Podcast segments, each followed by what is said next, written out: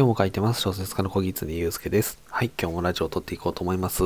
えっ、ー、と、今日はですね、小説の作り方というか、あの、そんなような話をしてみようと思っているんですけれども、あの、小説のですね、私がそうなんですけど、あの、うまい設定とか、えー、面白い話みたいなアイデアの最初の根幹のところですね、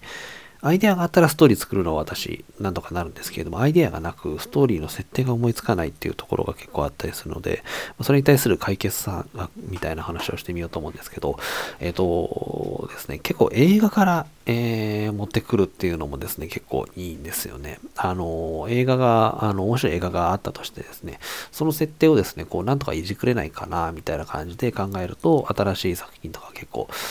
えー、生まれたりします。あの、アイデアって基本的にあの既存のものの掛け合わせとかよく言われるんですけれども、もともとあるものの、えー、派生したものとかっていうのも、えー、結構アイデアで多かったりするんですけれども、あの、例えばですね、えっ、ー、と、最近あの、エグジットという映画を見たという話を結構前にしたんですけれども、あの、いわゆるその映画ってどういう話かっていうとですね、あの、韓国の映画なんですけれども、その毒ガスがこう街にわーってこう充満してしまって、まあ、そのガスがですね、上に上がってくるまでに、こう、どんどん上にこう、ビルを上がっていかなかった上がっていかなきゃいけないみたいな、まあ、そんなような話なんですけれども、それだけでも結構スリリングでいい設定だなって思いますよね。その場に行くものとして、えっ、ー、と、上に上ががっていかなきゃいけないっていうような設定があったりみたいなところがあるので、まあ、そういうふうなことを考えるとですね、毒ガスっていうものをなんか使えないかなとか、例えば考えてみて、えーまあ、そういうことがあり得るのかっていうのがあるんですけれども、まあ、あの、盆地みたいなところでね、になっているところがですね、周りを毒ガスに囲まれてしまって、狭まってくるとか、えー、なんかわかんないですけど、えー、そんなようなことを考えると、じゃあそれでどういうふうに脱出する、えー、地下に穴を掘るのか、えー、まあ穴はダメかな、えー、上に行くために何かその廃材とかで組み上げていくのかみたいな、まあわかんないんですけれども、まあ、例えばそういう毒ガスっていうものがあったと、あったとしてですね、その設定を、えー、まあ、そのままパクるのはちょっと微妙なんですよ。ちょっとダメなんじゃないかなってところがあるんですけど、その街で毒ガスになって上に登っていく小説を書くと、んって感じになるので、まあ、それをこう、ちょっとこう変えるといいますか、えー、まあ、例えば無人島、無人島、うんと島みたいなところの、えー、周りに海上に例えばわかんないですけど、ガスが発生してしまったらどうやって脱出するのか、えー、海に潜っていくのかなんだかわかんないんですけどっていうような感じとか、例えばなんかそういう毒ガスみたいなことのキーワードだけ、えー、そこからそのエクジットで映画が抜き出して、じゃあその毒ガスというものを、えー、使ってですね、じゃあクロークローズサークルものを作れないかなとかわかんないですけど、えー、考えてみたりみたいなことをいろいろ考えたりとか、そんなような感じですね。はい。あの、そんな感じでこう、映画からちょっとアイデアを得てみるっていうのは非常にいいことなのかなというふうに個人的には思ってます。面白いなって思った映画があったら、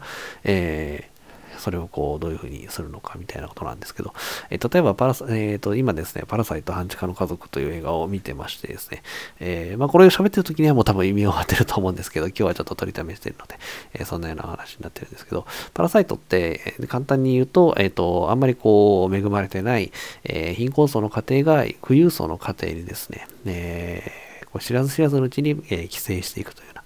えー、知らず知らずっていうのはお金持ち側が知らず知らずって感じですかね。規制していくという話なんですけれども、えっ、ー、と、その設定をですね、あの、生かして考えると、例えばその会社を乗っ取りたいという人たちがいて、えー、会社にどんどんこうヘッドハンティングされたりして、えー、会社を規制していく話とかも考えられますし、その規制とか人間が規制する、パラサイトするというところだけ、考えて、うーん、なんかその貧困層から富裕層への規制っていうのがそのパラサイトの半地下の家族でやっているので、えー、もうちょっと別の目的があったりするとすると何かなとかちょっと思っていろいろ考えたりとか、えー、まあそんなような感じですかね。ちょっとうまい例が今すぐには思いつかないですけど、そのパラサイトという映画を見たら、